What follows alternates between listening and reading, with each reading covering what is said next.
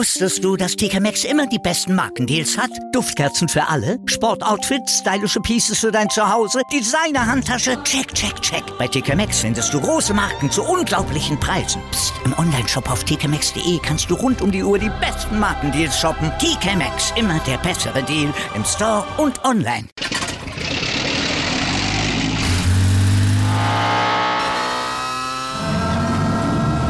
Von 0 auf 100.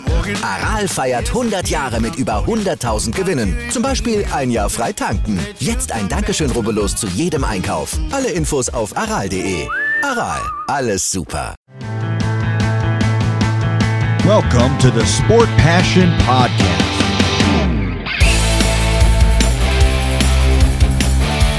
And here is your host, Lars Marendorf.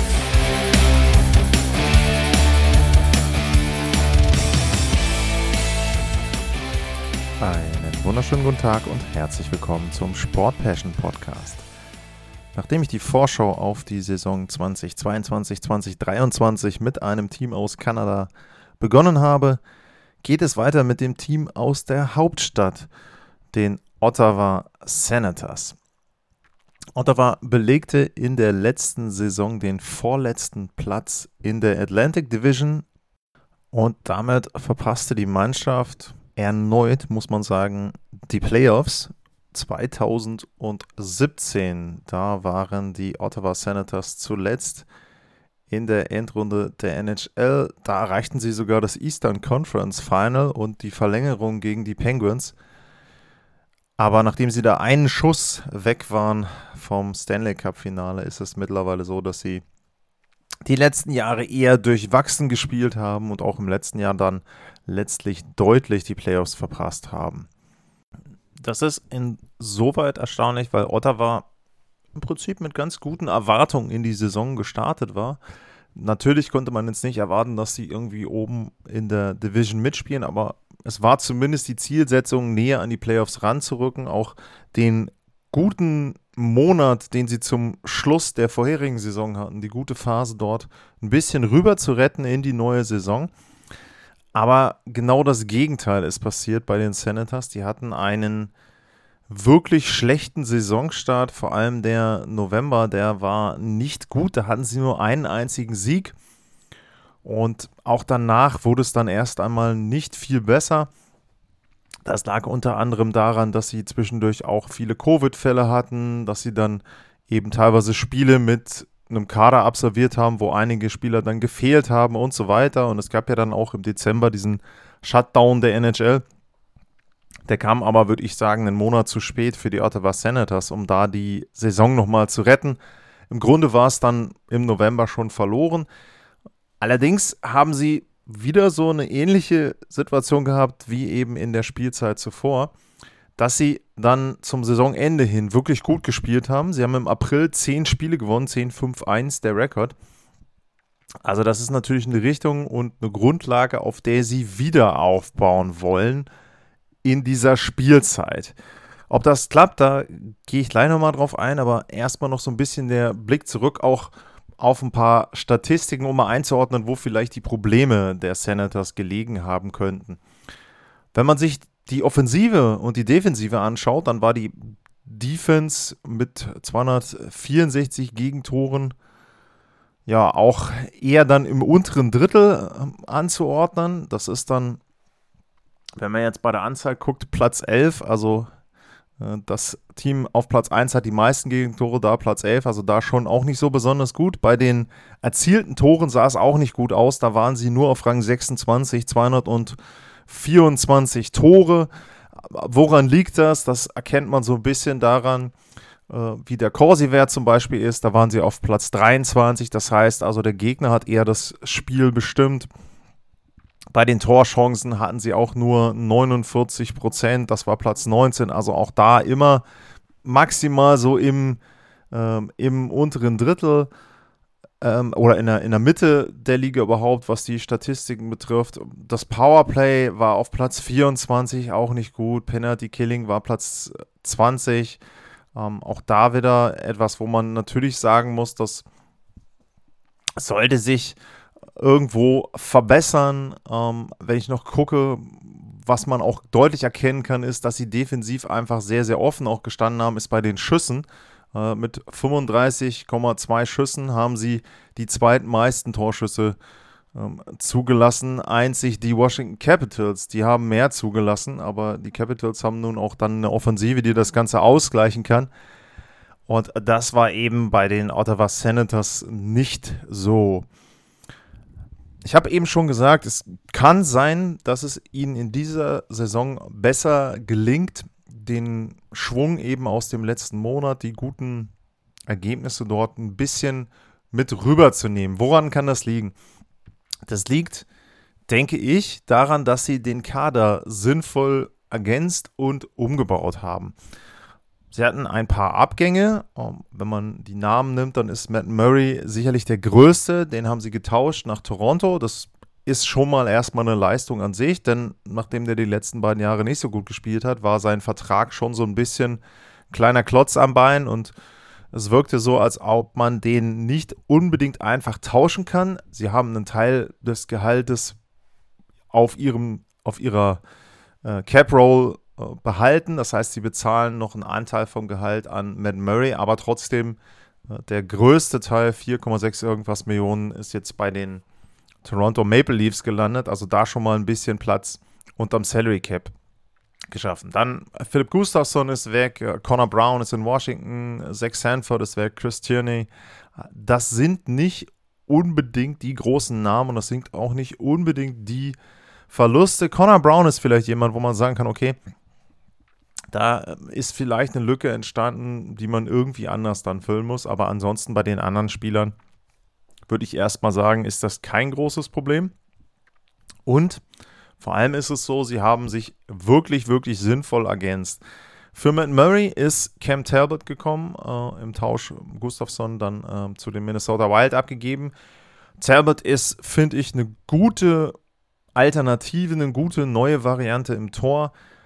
Er hatte zum Saisonende in Minnesota eine richtig, richtig gute Phase. Ich habe das ja auch da kritisiert. Da hätte man wahrscheinlich ihn spielen lassen sollen zu Beginn der Playoffs und eben nicht äh, Marc-André Fleury. Im Spiel 6 kam er dann noch zum Einsatz, aber da war es dann zu spät. Also da eben jetzt ein Torhüter in Ottawa, der nur noch ein Jahr Vertrag hat, der sich auch beweisen muss, beweisen will und eben dann einen größeren, vielleicht auch einen seiner letzten Contracts sich dort verdienen möchte. Also denke ich, eine gute Situation für beide. Ottawa bekommt einen Nummer 1 Torhüter, Talbot bekommt die Chance, als Nummer 1 Torhüter zu spielen und sich dann eben auch zu präsentieren und dann da vielleicht den ein oder anderen Dollar mehr im nächsten Sommer zu verdienen. Die weiteren Neuzugänge sind Claude Giroux, der letztlich dann von den Florida Panthers kommt. Der war ja zur Trade Deadline aus Philly dann in den Süden getauscht worden. Und da lief es ja für ihn persönlich eigentlich gar nicht so schlecht, aber insgesamt natürlich enttäuschend. Er wollte den Stanley Cup gewinnen, das ist ihm nicht gelungen. Und dann war jetzt natürlich die Fragestellung im Sommer, geht er jetzt nochmal zu einem Team, wo er die Chance hat auf einen Stanley Cup oder, die Gerüchte gab es eben schon länger, kehrt er zurück nach Ottawa, kommt er aus der Nähe und da ist es dann eben schon so gewesen, er hat sich jetzt entschieden, für die Heimat und eben dafür nach Ottawa zurückzukehren. Ähm, wobei man sagen muss, also Heimat, damit meine ich seinen Wohnsitz, wenn ich das richtig verstanden habe. Er kommt tatsächlich irgendwie aus Ontario oder ähm, ja, aus der Mitte von Ontario, wenn ich das richtig gesehen habe. Also Ottawa ist anscheinend sein Wohnsitz gewesen in der Offseason. Auf jeden Fall aber, gehen wir mal weg von Heimat oder nicht. Sportlich ist Claude Giroux eine echte Verstärkung und genau der Spieler, der richtig gut reinpasst bei den Senators, finde ich. Ein Veteran, jemand, der schon sehr, sehr viel gesehen hat, sehr erfolgreiche NHL-Karriere, der jetzt nochmal drei Jahre in Ottawa eben dort mit dranhängt. Und der kann einfach ganz, ganz viel Erfahrung, Wissen an die jungen Spieler weitergeben, kann da ihnen entsprechend ähm, ja, mitgeben, wie man in der NHL sich vorbereiten muss, wie man dann auch lange und erfolgreich eine Karriere gestalten kann, einfach so ein paar Routinen auch weitergeben, Dinge, die, die ganz, ganz wichtig sind, dass man die jungen Spielern vermittelt.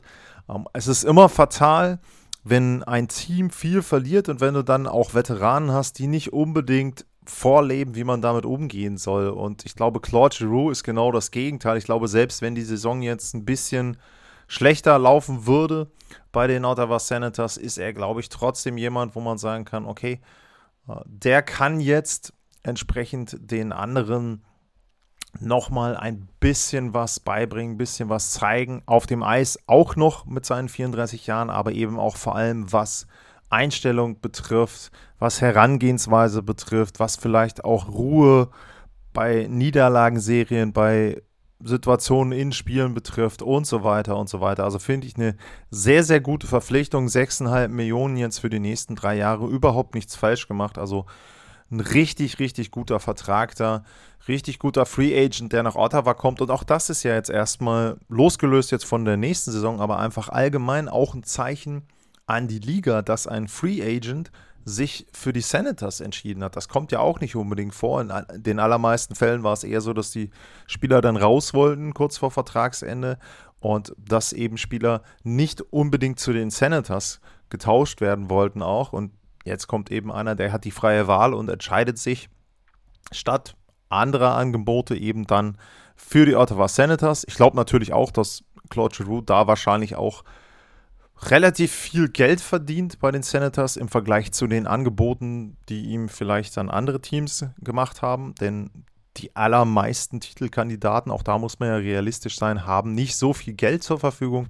Aber trotzdem, wie gesagt, finde ich sehr sinnvoll für beide Seiten. Und da freue ich mich wirklich drauf, den zu sehen mit den jungen Spielern. Und ähm, ein zweiter Spieler, der zu den Ottawa Senators gekommen ist, der ist nicht mehr ganz so jung, wenn man das mit anderen vergleicht, die dort im Kader sind, aber auch der ist komplett passend zu den Senatoren dort in Ottawa. Alex de Brinket ist gekommen aus Chicago. Der ist 24 Jahre alt und passt damit auch super in die Altersstruktur rein. Also wenn man sich das eben anschaut, wenn man sich vor allem jetzt auch die, die Forwards anschaut bei den Ottawa Senators, ähm, wenn sie so spielen wollen, haben sie die erste Reihe äh, Brady Kachuk, äh, Joshua Norris, Claude Giroux, das ist einmal 22, einmal 23 und eben einmal 34 Jahre. Die zweite Reihe im Moment wird davon ausgegangen, dass Tim Stütze dort Center spielt, 20 Jahre alt und The Brinket und Drake Batherson sind 24, beide um ihn herum. Also auch da wirklich, das passt richtig gut rein. Die anderen Spieler auch, da ist der älteste im Moment bei den prognostizierten Reihen Austin Watson mit 30 ähm, die anderen sind eben auch, Shane Pinto zum Beispiel ist 21, 22 ähm, Jahre, 25, 23, 26. Also sehr, sehr gut auch, wie gesagt, vom Team her. Da sind auch eben ja, kaum Spieler, die jetzt nicht so reinpassen. Klar, du hast jetzt, wie gesagt, du hast Claude Giroux, aber Claude Giroux ist klar, wofür er da ist. Claude Giroux ist jetzt nicht da als, ich sag jetzt mal, 30-Jähriger, der rummault, weil die Senators im nächsten Jahr nicht den hat den Vertrag unterschrieben und wusste genau, was ihn dort erwartet. Vielleicht, wenn alles gut läuft, wenn es super läuft, sind die Senators in drei Jahren ein sehr, sehr gutes Team, dann, wenn sein Vertrag, wenn sein letztes Vertragsjahr ist. Aber da, wie gesagt, egal was passiert, jetzt das nächste Jahr, das übernächste Jahr, da weiß er genau, das ist eine Mannschaft, die muss sich entwickeln. Das sind junge Leute, die eben entsprechend noch nicht die Erfahrung haben.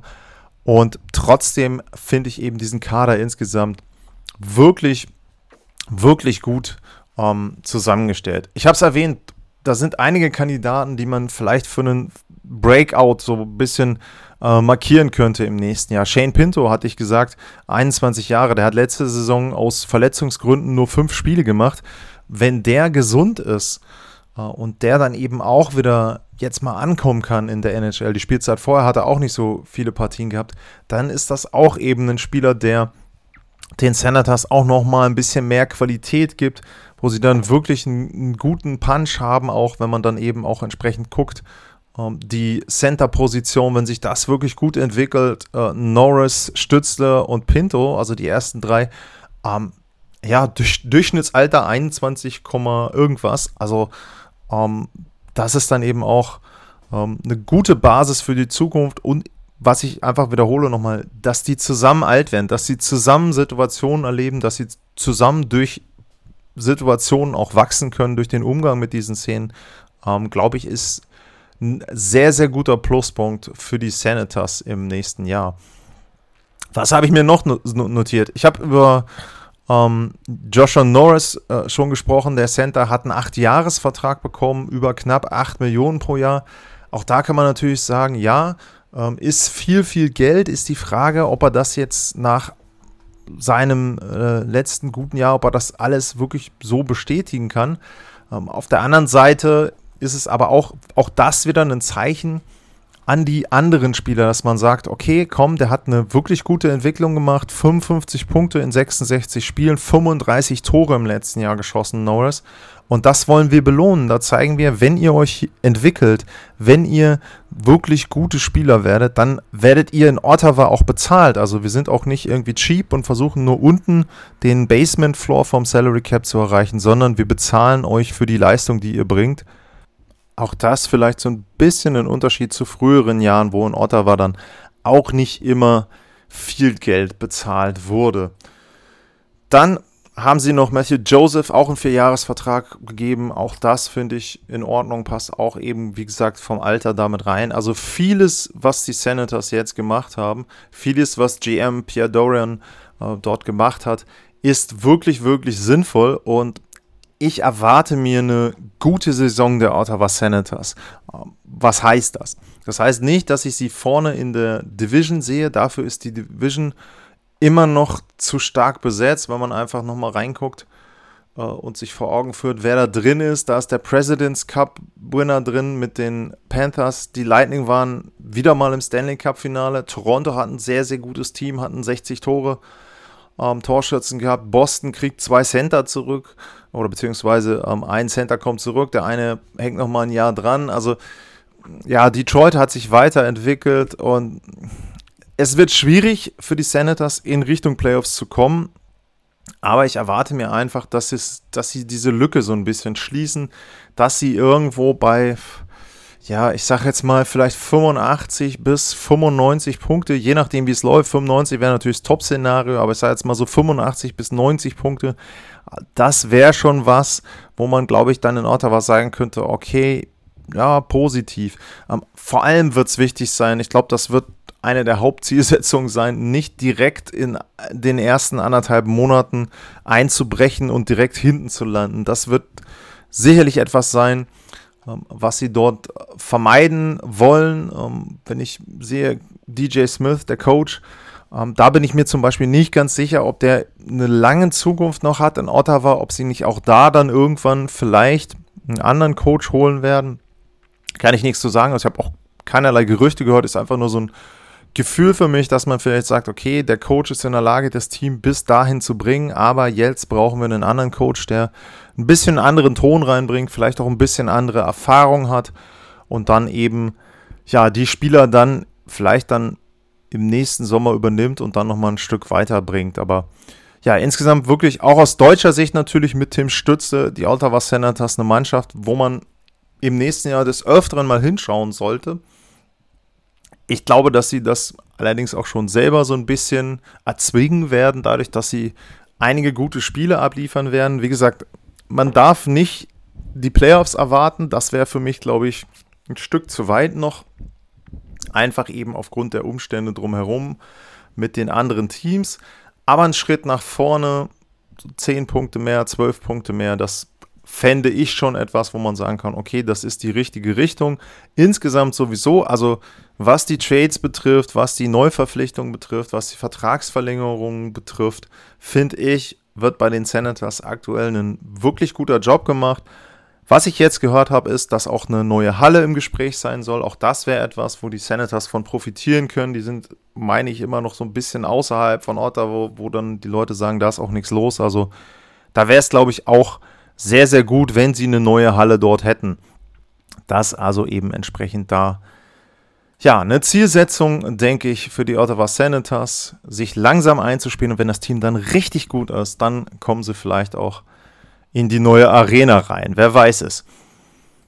Das war die Vorschau auf die Ottawa Senators 2022, 2023. Wie gesagt, ich erwarte mir da eine gute Entwicklung, interessantes, junges, dynamisches Team mit einem Tim Stützle, der hoffentlich so wie seine Mannschaft nicht so große Schwächephasen hat, sondern eine kontinuierlich gute Saison spielen wird. Es geht weiter mit dem nächsten Team aus Kanada in der nächsten Folge. Es folgen die Toronto Maple Leafs, die dritte Mannschaft der Atlantic Division. Wie gesagt, ich gehe jetzt von Nord nach Süd und da ist dann eben Toronto die Scotiabank Arena. Die nächste Halle, in der dann eines der Teams der Atlantic Division spielt.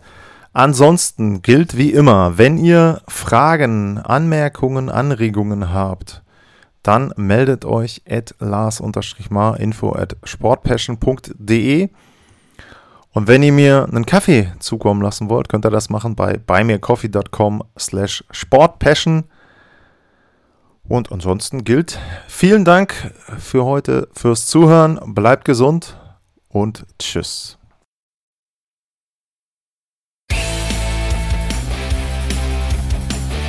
Sportliche Grüße. Das war's, euer Lars.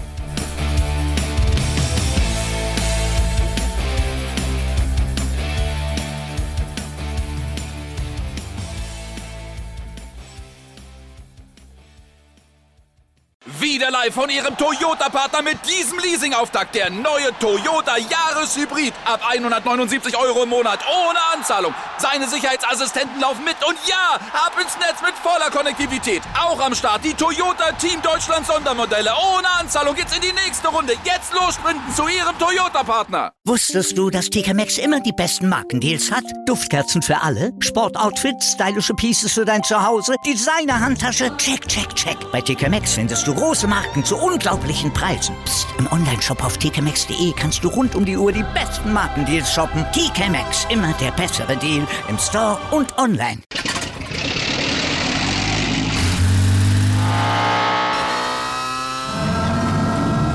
Von 0 auf 100.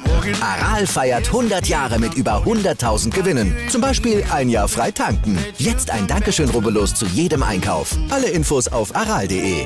Aral, alles super.